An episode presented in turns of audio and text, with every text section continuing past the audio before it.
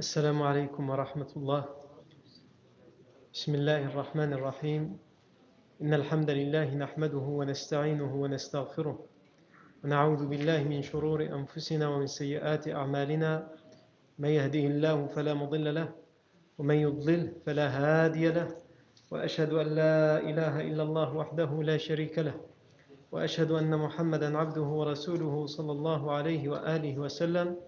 يا أيها الذين آمنوا اتقوا الله حق تقاته ولا تموتن إلا وأنتم مسلمون.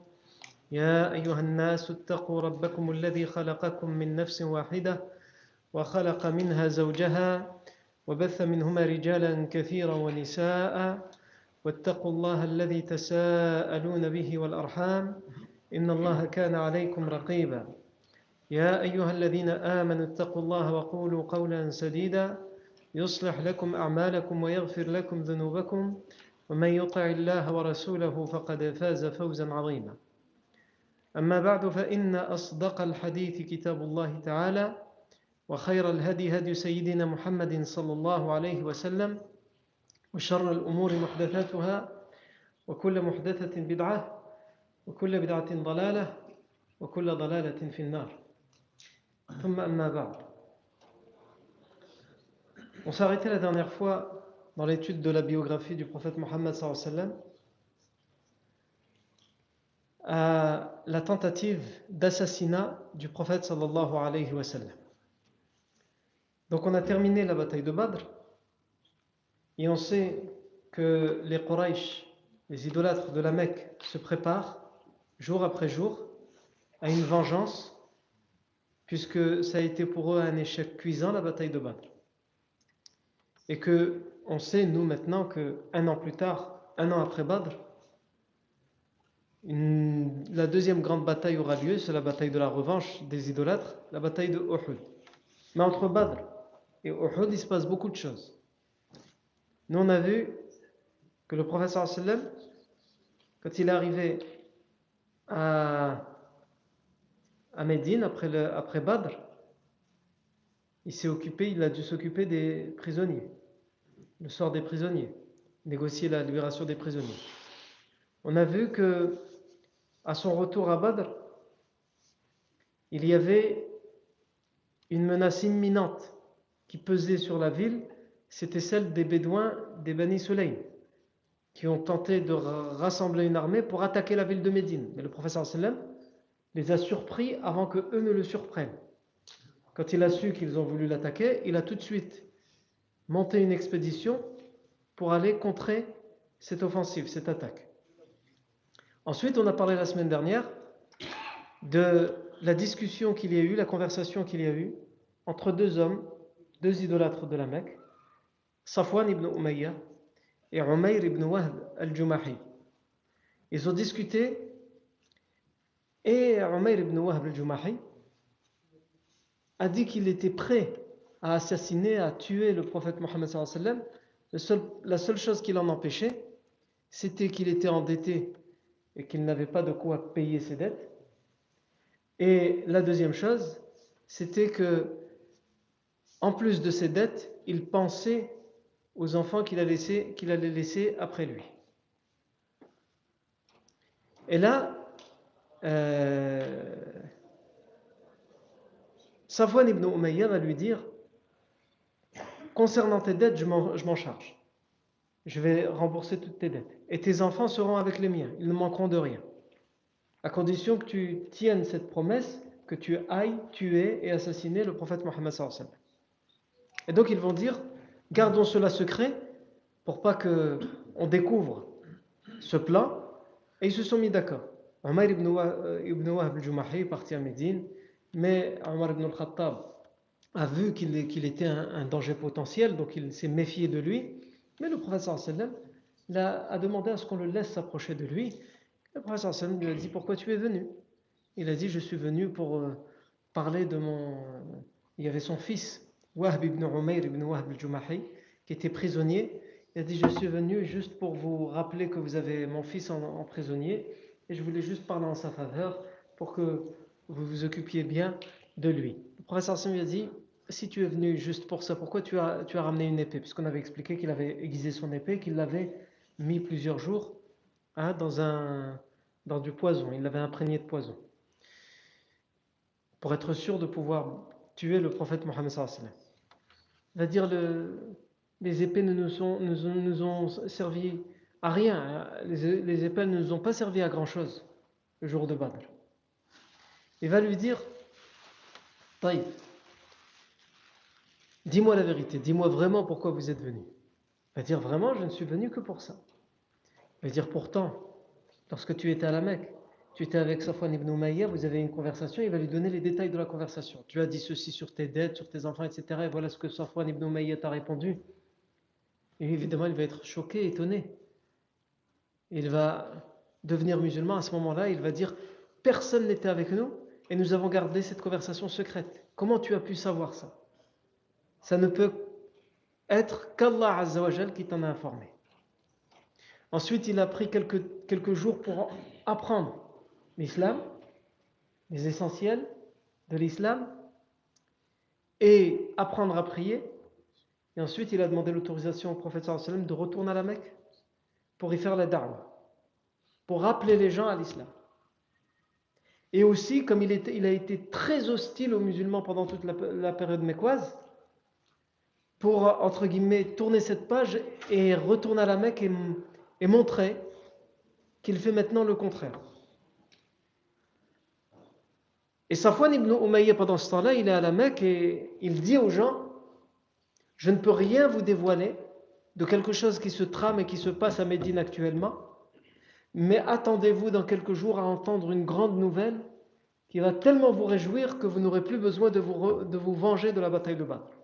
Parce qu'il était persuadé que le professeur sallam allait être tué, et donc en, tuant le professeur sallam, pour eux, c'est la vengeance a eu lieu. Et pourtant, finalement, quelques jours plus tard, on l'informera qu'Umayr ibn Wahb al-Jumahi s'est converti à l'islam. Et donc il va être extrêmement déçu et il va même jurer ne, plus jamais, qu'il n'adressera plus jamais la parole à Umayr ibn Wahb al-Jumahi. Et Umayr ibn Wahb al-Jumahi, il retournera à Médine et il fera un travail de da'wah et un travail de contre-hostilité pour euh, essayer de réparer et de remplacer toutes les années où il a été hostile à l'islam et aux musulmans. On voit ici, avant de passer à, autre chose, que tout ce que les, adversaires et les ennemis du prophète sallam tentent, ça se retourne contre eux. Et ça, on le voit depuis le début de la vie du prophète sallam. Alors évidemment, il y a des moments extrêmement difficiles, extrêmement éprouvants pour les musulmans, pour le prophète, pour les compagnons. Mais au bout du compte, le résultat final, il est toujours quoi? Il est toujours que ceux-ci se retournent contre ceux qui, veulent faire du tort à l'islam, aux musulmans et au prophète Mohammed. Et ça, sans aucun doute, c'est une grande leçon tirer pour chaque musulman. Et alors que le prophète s'est débarrassé de la menace des Bani Soleil, de cette tentative d'assassinat, on allait, on allait dire c'était trop beau pour être vrai. Une autre menace, plus proche encore, va voir le jour pendant le mois de Shawwal. Donc tout ce, dont on parle jusqu'à présent, ça se passe pendant le mois de Shawwal, c'est-à-dire juste après la bataille de Badr. La bataille de Badr a eu lieu le 17e jour de Ramadan, de la deuxième année de l'Égypte, l'attaque, l'expédition des Bani Sulaym et la tentative d'assassinat ont eu lieu également au début, au début du mois de Shawwal, juste après Ramadan. Et là, ce dont on va parler aujourd'hui, ça va se dérouler, ça va avoir, lieu le 15e jour du mois de Shawwal une menace imminente, très proche du professeur sallam, tellement proche que c'est une menace qui est à l'intérieur de Médine, qui va provenir d'une tribu juive, la tribu des Bani Qaynuqa. Alors je vous rappelle que lorsque le professeur sallam est arrivé à Médine, Le prophète arrive dans une ville où il y a des tribus juives. Et nous, quand on étudie la vie du prophète tous ceux qui ont déjà étudié la vie du prophète ils retiennent quatre tribus juives dans la vie du prophète. Lesquelles? Les Bani Quraïda, les Bani Nadir, les Bani Qaynuqa' dont on va parler aujourd'hui, et Khaybar qui est à l'extérieur de Médine. Les Bani Qaynuqa', Bani Nadir et Bani Quraïda, ils sont à l'intérieur de Médine. Et les Bani Qaynuqa' et les Khaybar, la tribu de la forteresse de Khaybar, qui est aussi une tribu juive, elle est à l'extérieur, au nord de Médine. S'il vous plaît, s'il vous plaît les jeunes, on parle en français, vous avez la chance d'être dans une mosquée où il y a des choses qui sont faites en français, donc écoutez, ce qu'on fait là, c'est pour vous, Inch'Allah. Donc s'il vous plaît, au lieu de bavarder entre vous, écoutez. Barakallahu fikum. Et donc, les, quand on étudie la vie du prophète nous, on retient ces quatre-là. Bani Qaynuqa, Bani Nadir, Bani Quraïda et Khaybar. Pourquoi on retient cela? Parce que c'est de eux qu'on parle le plus. Pourquoi on parle de eux le plus? Parce que ce sont les quatre tribus qui vont finir, pas en même temps, mais à un moment ou à un autre, à causer beaucoup de problèmes et euh, à faire la guerre, à être hostile au sallam. Donc il va y avoir des guerres contre eux, entre eux et le professeur sallam, et c'est pour ça qu'on retient eux. Mais c'est une erreur que de penser que les seuls juifs qu'il y avait à Médine étaient hostiles au prophète sallam, ou de penser que les seuls juifs qu'il y avait à Médine étaient ces quatre tribus qu'on vient de citer. La plupart des historiens, certes, ils ne parlent que d'eux. Mais quand on approfondit les recherches, on se rend compte qu'au moment où le professeur sallam arrive à Médine, il y avait plus de 20 tribus juives à Médine. Et sur plus de 20 tribus juives, nous on en retient combien? 4. Donc on est obligé de conclure une chose, c'est que la majorité des juifs de Médine n'ont pas été hostiles au professeur sallam. Et ils ne l'ont tellement pas été qu'on ne dit rien à leur sujet, puisqu'on retient surtout les problèmes. Les quatre tribus. Et la plupart des autres tribus juives sont des tribus arabes judaïsées. Puisque je vous avais expliqué qu'il y avait deux, types de juifs à Médine. Il y avait les, euh, les arabes judaïsés et les hébreux les, les, les, les, arabes judaïsés et les Hébreux, les Juifs arabisés. C'est-à-dire les, les, Hébreux arabisés, ce sont des, des, Hébreux, des, ils, sont, ils sont Hébreux de père en fils, et ils sont venus s'installer là. Des années avant, leurs ancêtres sont installés là et ils ont adopté la coutume arabe et le langage arabe, etc. C'est pour ça qu'on dit qu'ils sont arabisés. Et il y a des tribus arabes judaïsées, ça veut dire que ce sont des tribus qui sont arabes depuis longtemps, de père en fils, et c'est juste qu'ils se sont convertis au judaïsme. Et depuis euh, longtemps, leurs familles sont juives.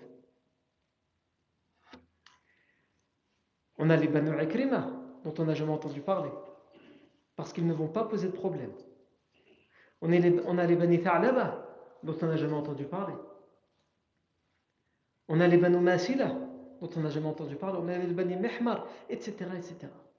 Comme je vous ai dit, plus d'une vingtaine de tribus. Certains vont tout de suite se convertir à l'islam, d'autres vont signer le pacte d'harmonie et de vivre ensemble avec le professeur sallam, et au bout du compte, à la fin, ils finiront tous, à un moment ou à un autre, par se convertir à l'islam et par rejoindre l'étendard du professeur sallam. Ça, c'est les tribus juives. Ensuite, il y a des personnages, des leaders, des notables juifs à Médine qui sont très hostiles au professeur sallam pour certains pour d'autres sont alliés au prophète Mohammed sallam. Et encore une fois, nous quand on étudie la vie du professeur sallam, on retient qui comme personne? On retient Ka'b ibn al-Ashraf, on va bientôt en parler, qui n'arrêtait pas de ruser et d'user d'hostilité contre le prophète Mohammed sallam et contre les compagnons, Ka'b ibn al-Ashraf.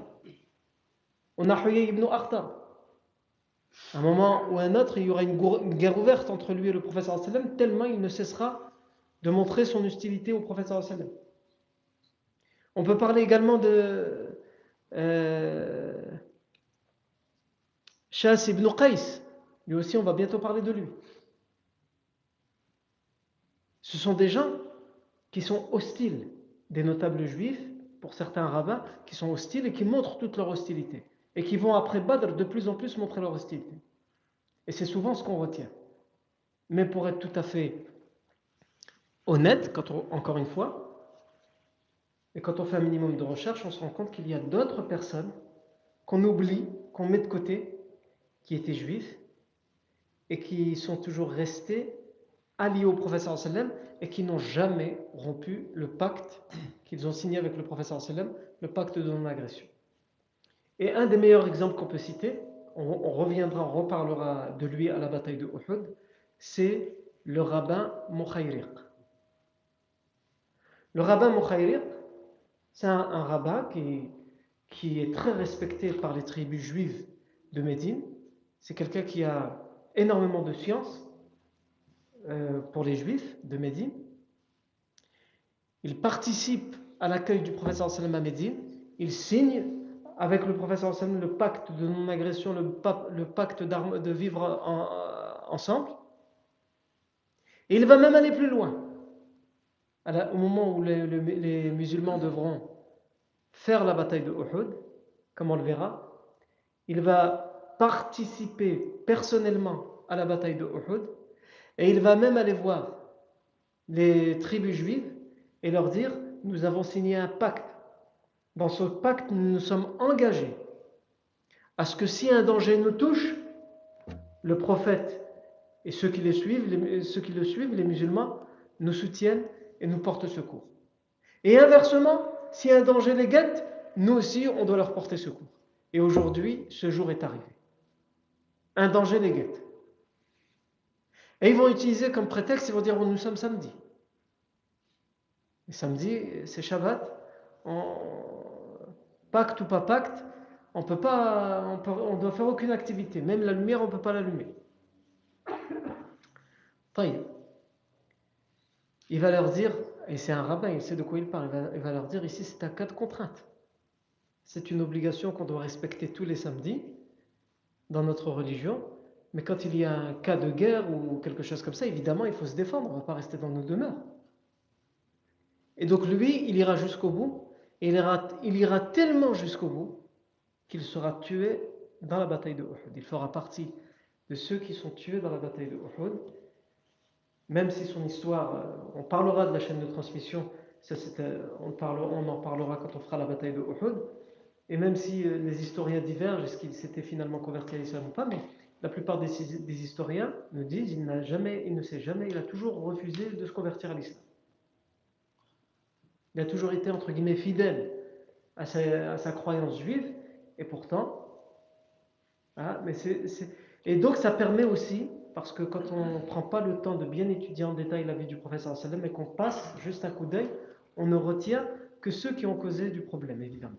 Mais ce n'est pas le cas. Donc en ayant dit ça, ça nous permet maintenant à présent de rentrer dans le détail de la tribu des Bani. La tribu des Bani Qaynuqa font partie des tribus juives qui vivent à l'intérieur de Médine. Ils sont situés au sud de Médine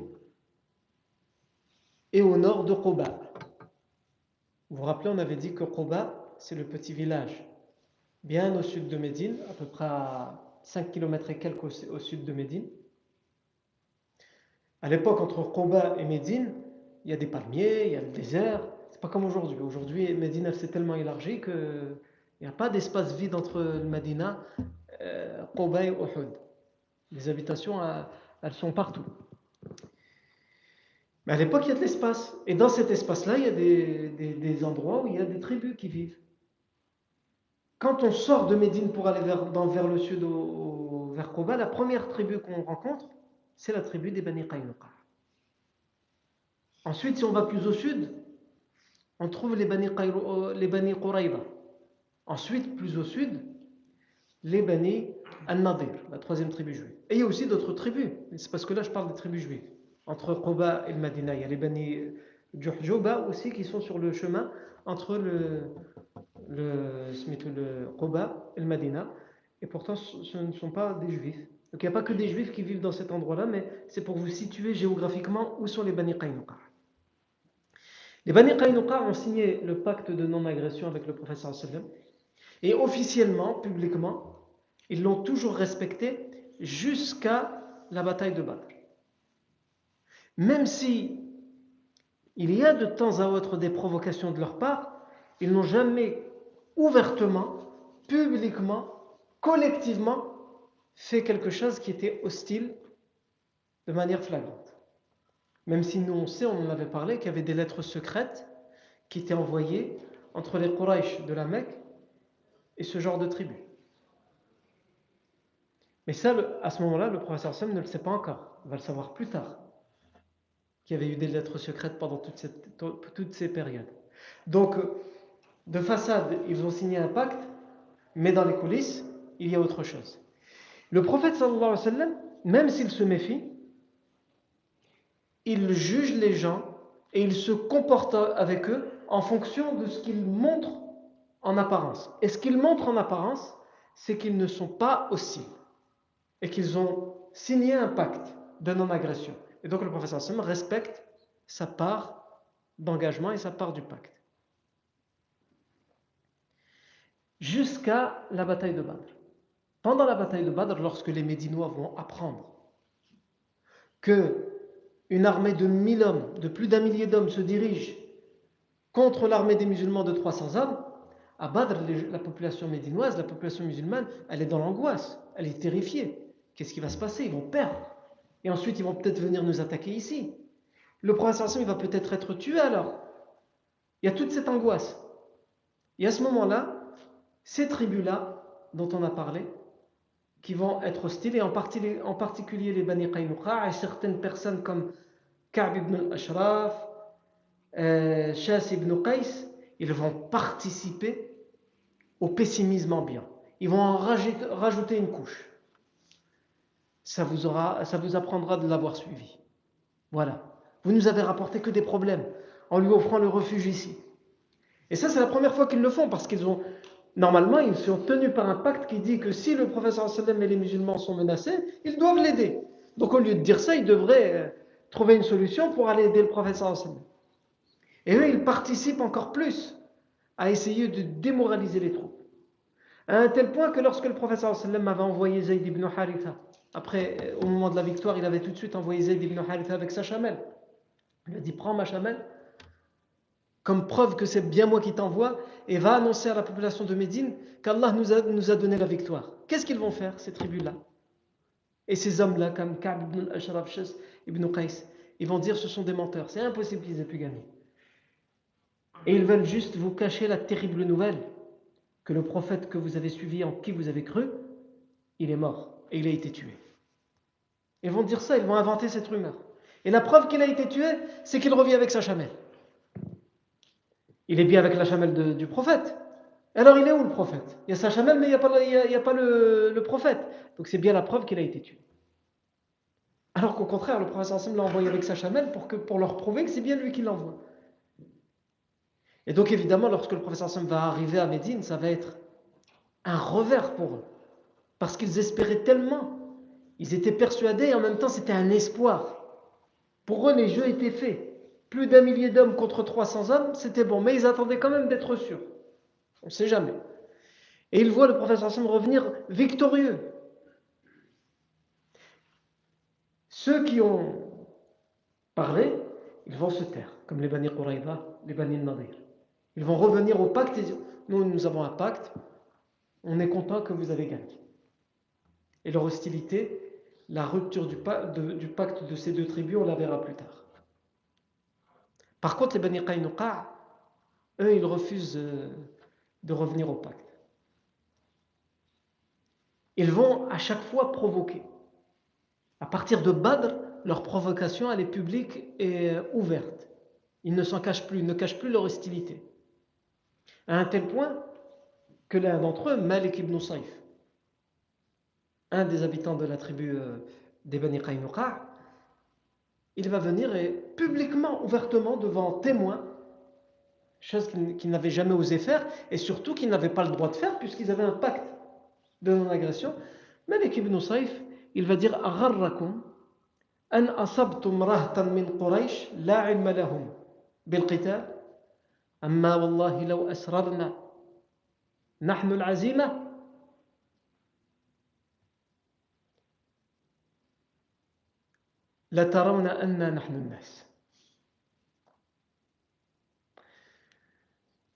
Donc il dit ici, Malik ibn Saif, est-ce que vous êtes pris, vous êtes dupé, vous êtes trompé euh, hein?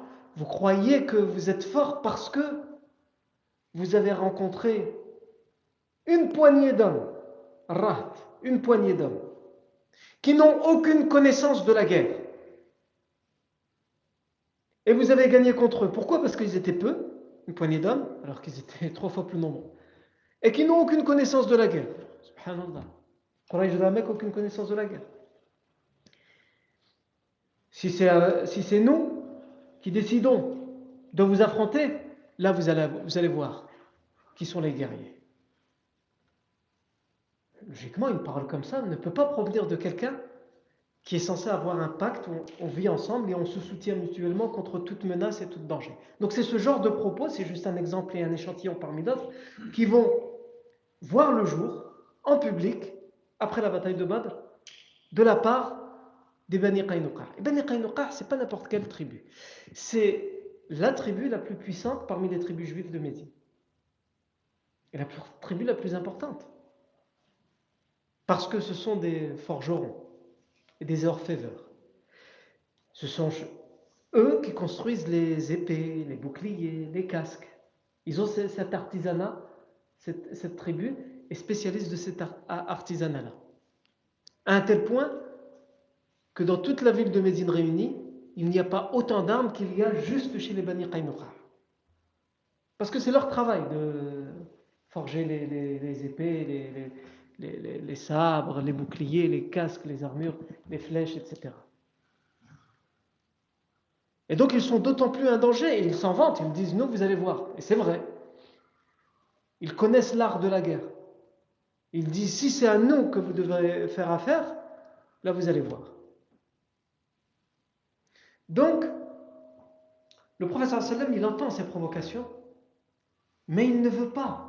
Il vient de finir Badr, il vient de finir Bani Sulaym, il vient de faire noyer une tentative d'assassinat. Il ne veut pas être en hostilité ouverte avec des gens de l'intérieur, donc il laisse passer ce genre de provocation, même si les compagnons s'en plaignent.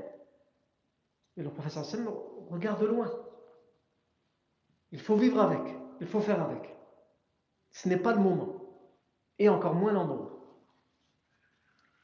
Mais les Bani Qaynuqa, plus ils voient que leur provocation ne trouve pas d'écho, ne trouve pas de réponse, et plus ils se disent donc c'est bon, on peut se permettre.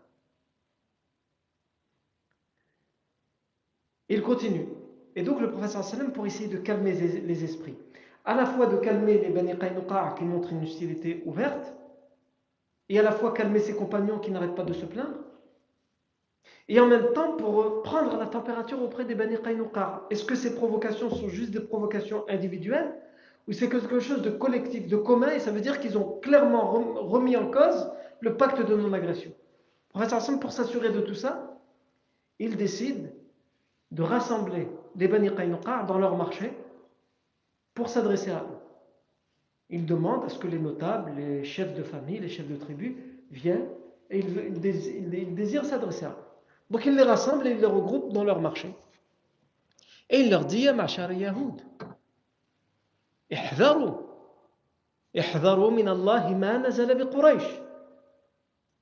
Oh, vous les tribus juives, craignez, prenez garde qu'il ne vous arrive de la part d'Allah ce qui est arrivé aux Quraysh. Pourquoi les Quraysh leur est arrivé ce qui leur est arrivé à Badr Parce que pendant des années et des années, ils ont montré une hostilité ouverte. Ils ont fait du tort de manière ouverte et publique. Ils ont refusé de vivre sereinement avec les autres malgré les différences de croyances, etc. Ne commettez pas la même erreur sous peine d'en subir les mêmes conséquences. Et ensuite, il va les exhorter à se convertir à l'islam. Parce que c'est aussi le travail d'un prophète. Et il va leur dire, et j'en profite pour vous dire, Aslimu. Aslimu fa innakum araftum anni nabiyyun mursal. تجدون ذلك في كتابكم وفي عهد الله إليكم Devenez musulmans. Soumettez-vous à la foi en Allah. Parce que vous le savez bien. Mais vous refusez de le dire. Vous savez que je suis un prophète envoyé par Allah. Et comment vous le savez? Le Sam leur dit, vous le lisez chaque jour dans votre livre. La Torah, dedans il y a des versets qui parlent du prophète qui doit arriver. Je suis là. Dans le testament qu'Allah vous a envoyé. Et en disant ça, le professeur Hassan fait aussi référence à quelque chose dont on avait parlé au moment de son arrivée à Médine. C'était la conversion du rabbin des Bani Qaynuqa, Abdullah ibn Salam. Lorsqu'il lui avait dit Tous les signes de la prophétie sont en toi et nos livres parlent de toi. Et tu remplis toutes les conditions. J'atteste qu'il n'y a aucun Dieu sauf Allah et que tu le messager d'Allah. Il a dit Moi je me convertis, mais je connais mon peuple, ma tribu. Il parle des Bani Qaynuqa, qui viennent d'entrer en hostilité ouverte avec les musulmans et avec le prophète. Il dit Ma tribu refuseront. Ils sont entêtés, même s'ils voient la vérité. C'est pour ça que le prophète le leur dit Vous savez, vous le savez. Et ils refusent. Et là, leur porte-parole, il va répondre. Il ne va pas juste dire nous refusons de nous convertir à l'islam, mais nous mettrons un terme aux provocations qui viennent de notre part. Par exemple, ça aurait pu être le deal. Non, non seulement ils refusent de se convertir à l'islam, ça peut être leur liberté, puisque le professeur sallam accepte, comme on, a dit à plusieurs reprises, de vivre dans une, dans une même société avec euh, des personnes qui sont de croyances différentes à partir du moment où chaque personne de chaque croyance respecte l'autre dans sa pratique, dans sa croyance, dans son mode de vie. Mais ils vont aller plus loin et ils vont menacer le professeur sallam. Ils vont menacer le professeur sallam en lui disant les mêmes propos qu'on a cités tout à l'heure. Ils vont lui dire Ne crois pas parce que tu as eu la victoire de Badr que tu dois te croire autorisé à venir nous donner la leçon ici chez nous. Parce que si nous décidons, la in si nous décidons de te faire la guerre, tu verras qui nous sommes. Le professeur Hassan repart de là avec ses paroles, avec une menace ouverte et avec officiellement donc un pacte de non-agression qui avait été signé de leur part, mais qui est clairement remis en cause. Mais malgré tout ça, le professeur Selm refuse de les attaquer, comme certains vont lui demander, ils vont lui dire il faut les attaquer, il faut faire quelque chose. Ils t'ont menacé en public. Ils ont clairement remis en cause, ils n'ont pas voulu admettre que c'est une erreur les provocations dont ils sont auteurs. Le professeur Selm refuse que l'affrontement commence de sa part. Il a clairement compris qu'il n'y a plus de pacte entre lui et eux, mais il continue à agir en apparence comme s'il y avait toujours un pacte. Il faut que ce soit eux clairement, malgré ses paroles, qui fassent un geste qui est clairement une rupture du pacte pour que nous puissions répondre. Sinon, non. Je ne veux pas de guerre, le professeur ne voulait pas de guerre avec les gens de Médine, quelle que soit leur croyance ou quelle que soit leur origine. Et le quinzième jour de Shawwal, la goutte de trop va arriver. Qu'est-ce qui va se passer?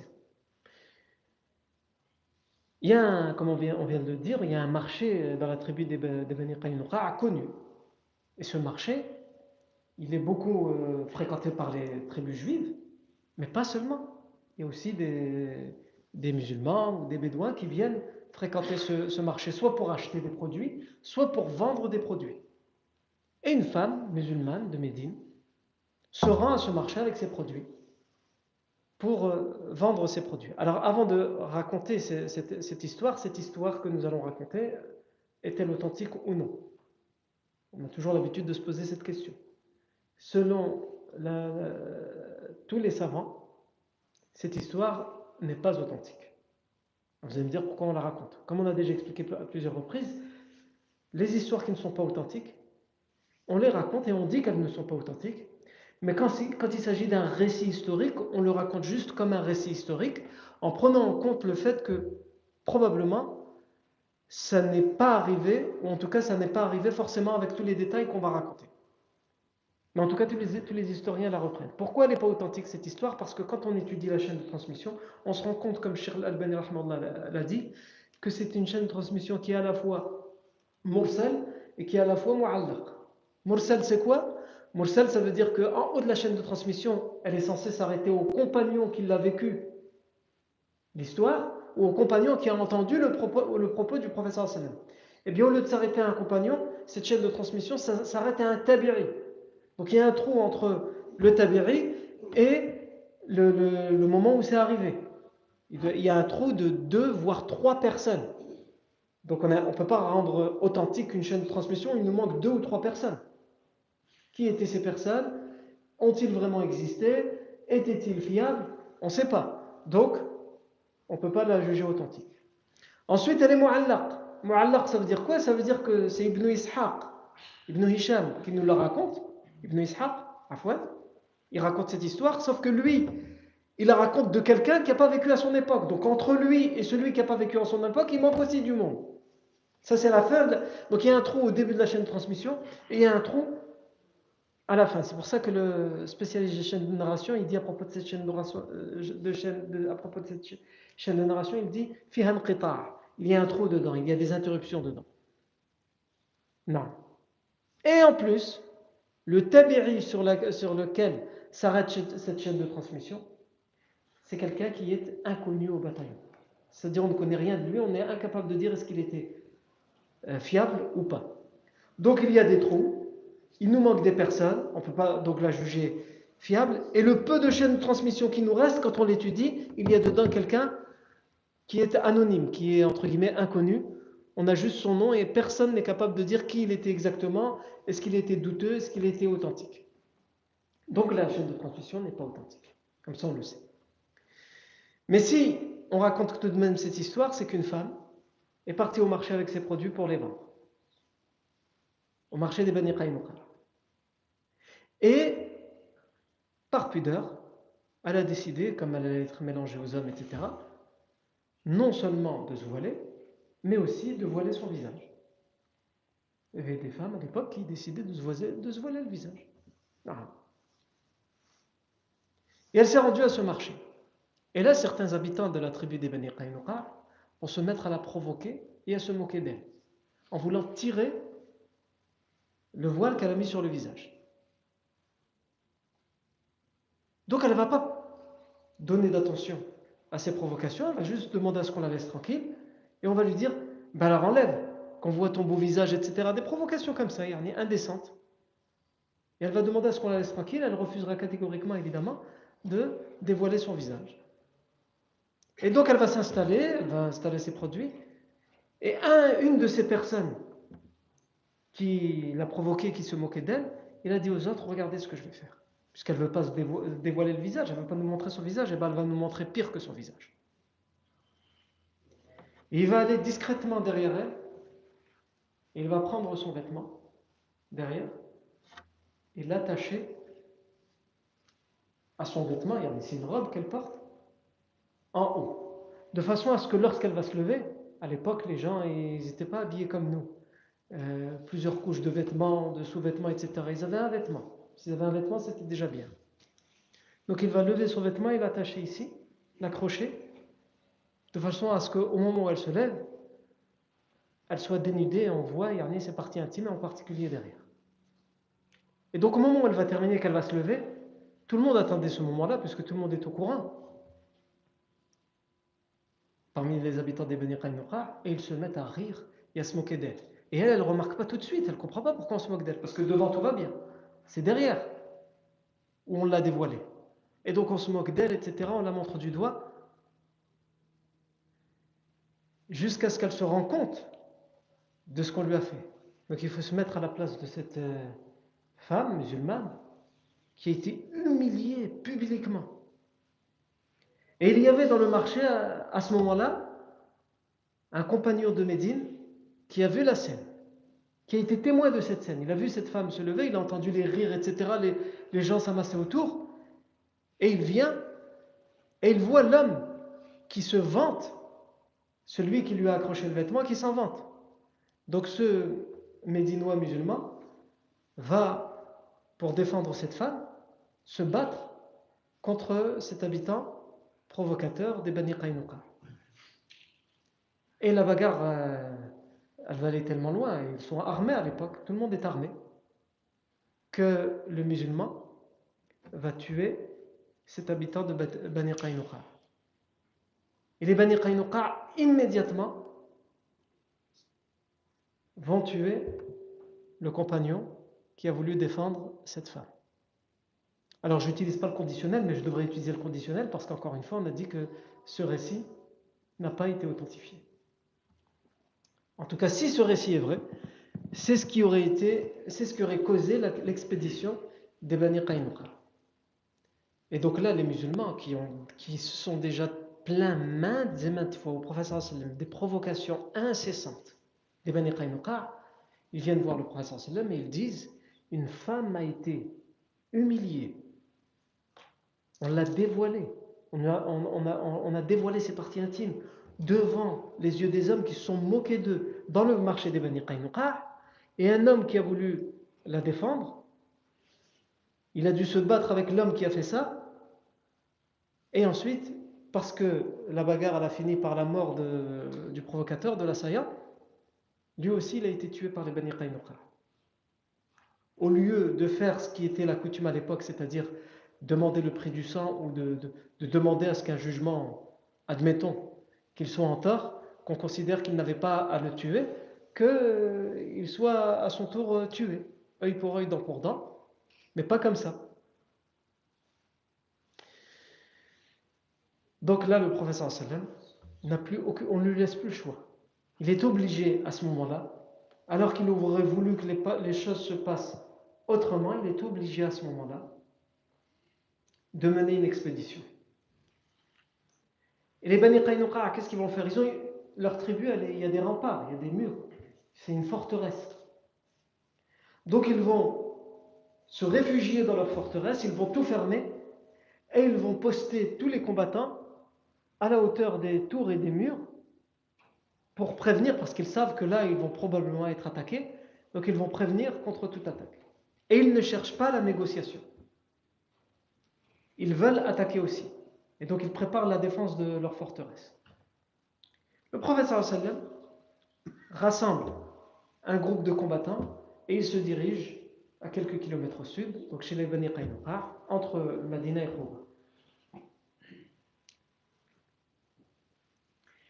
Et lorsque le professeur Sam arrive chez les Bani euh, Qaynuqa, il est inutile d'essayer de prendre la ville. Ça va, ça va coûter trop d'hommes parce qu'elle est trop bien protégée. Ce que le Sam décide de faire, il décide tout simplement d'assiéger la ville. Rien ni personne ne rentre ni ne sort jusqu'à ce que les Bani Qaynuqa acceptent de se rendre et de se rendre sans aucune condition. Donc les premiers jours, ils refusent toute négociation. Ensuite, quand les vivres, ils commencent à manquer de vivres et ils ont besoin d'ouvrir la ville, ils commencent à envoyer des émissaires pour tenter de négocier une reddition, tenter de négocier de se rendre, mais contre des conditions qui seraient en leur faveur. Le professeur Sam refuse catégoriquement. Il n'est plus de temps de négocier. J'étais venu jusqu'à vous. Je vous ai averti, je vous ai mis en garde. C'est à ce moment-là qu'il y avait encore lieu de négocier. Maintenant, on ne peut plus négocier. La négociation, c'est fini. Vous vous rendez sans condition. Et c'est nous qui verrons ce que nous ferons, de vous. Ce siège va durer 15 jours. Au bout de 15 jours, les Bani Qaynuqa, soit ils meurent de faim et de soif, soit ils se rendent sans condition, et donc ils vont décider de se rendre sans condition. Et pourquoi ils le font juste au bout de 15 jours? On peut se poser cette question. Quand, on doit se rendre sans condition, ça fait peur. On va peut-être être tué. Donc on, peut rester, on peut tenir plus que 15 jours. On peut tenir des mois et des mois. Les sièges, par exemple, en Andalousie euh, musulmane, le siège de Ramata, la dernière euh, ville musulmane qui a été prise par euh, les rois catholiques, elle a duré plus, plus de 8 mois. Le siège de Ramata a duré plus de 8 mois. C'est seulement au bout de 8 mois que les gens ont commencé à manger des, ce qu'ils trouvaient, des rats, des souris, qu'on a été obligé de donner la ville. Donc 15 jours, c'est précipité. Les Bani Qaynuqa savent que parmi les musulmans et parmi les médinois, il y a des gens qui sont de leur côté. Comme qui, par exemple? Comme les hypocrites. Et justement, ils vont se rendre, les Bani Qaynuqa vont se rendre sans condition, et immédiatement, le chef des hypocrites, Abdullah ibn Ubay ibn Saloul, va venir jouer un rôle. Il va dire au prophète sallallahu Ya Rasulallah, ahsin fi mawali. Ô messager d'Allah, sois bon et bienfaisant envers mes alliés. Il parle de qui Des Bani Qaynuqa? Pourquoi il dit mes alliés? Parce que si vous vous rappelez bien, il y a deux tribus principales à Médine, les Haus et les Khazraj. Abdullah ibn Ubay ibn Salam fait partie des Khazraj, c'est le chef des Khazraj. Et la tribu juive des Bani Qaynuqa était alliée aux Khazraj. Les Khazraj faisaient la guerre aux Haus, qui eux étaient alliés aux Bani Quraïda et aux Bani Nadir. Donc il dit Ahsin fi mawaliya. Sois bon envers mes alliés. Le professeur ne lui répond pas. Il fait comme s'il ne l'a pas entendu, pour lui faire comprendre que, voilà, c'est pas son rôle. C'est fini ces histoires d'alliés entre Khazraj et Aus parce que cette histoire a été réglée depuis longtemps. Ils ont été réconciliés par le professeur Hassan, il n'y a plus cette guerre fratricide et cette guerre tribale. Et il répète Ya Rasulallah, ahsin fi mawali. Sois bon envers mes alliés. Le professeur Hassan ne lui répond pas. Et là, qu'est-ce qu'il va faire? Il va attraper le professeur Sam par son col et le tirer vers lui. Et il va lui dire Ahsin fi mawaliya.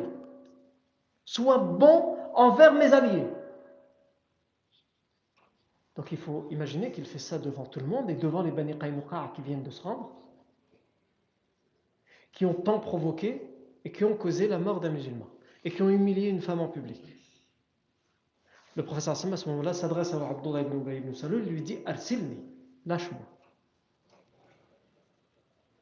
Et il refuse de le lâcher. Le professeur Hassan va lui dire Wayhak, Arsilni, malheur à toi, lâche-moi. Et il va dire Wallahi la ursiluka. Hatta tuhsina fi mawali. Je jure par Allah que je ne te lâcherai pas jusqu'à ce que tu sois bon et que tu me promettes que tu vas être bon envers mes alliés.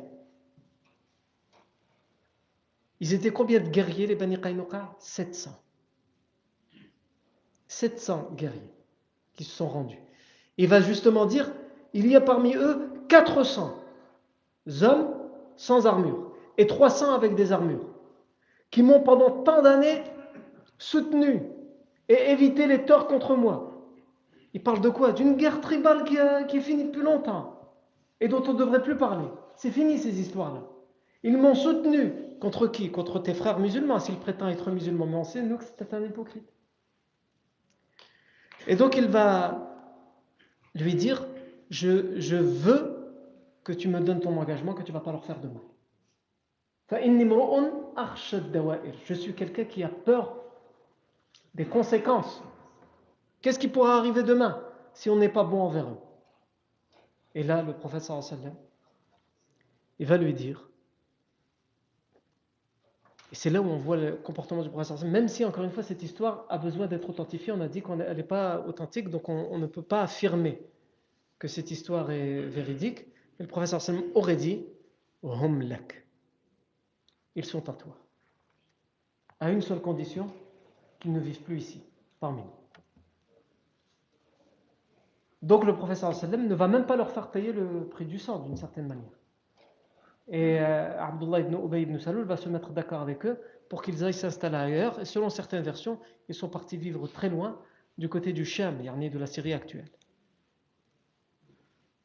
Et alors que cette bataille termine, une autre menace arrive, c'est la menace des Quraysh, qui va se traduire par une expédition qu'on va appeler l'expédition de Dhat Suwayq. Mais ça, c'est ce qu'on verra la fois prochaine. Bidnillahi tabaraka wa ta'ala. Barakallahu fikum pour votre attention. Subhanakallahu wa bihamdik. Ashhadu an la ilaha illa ant. Nastaghfiruka wa natubu ilayk.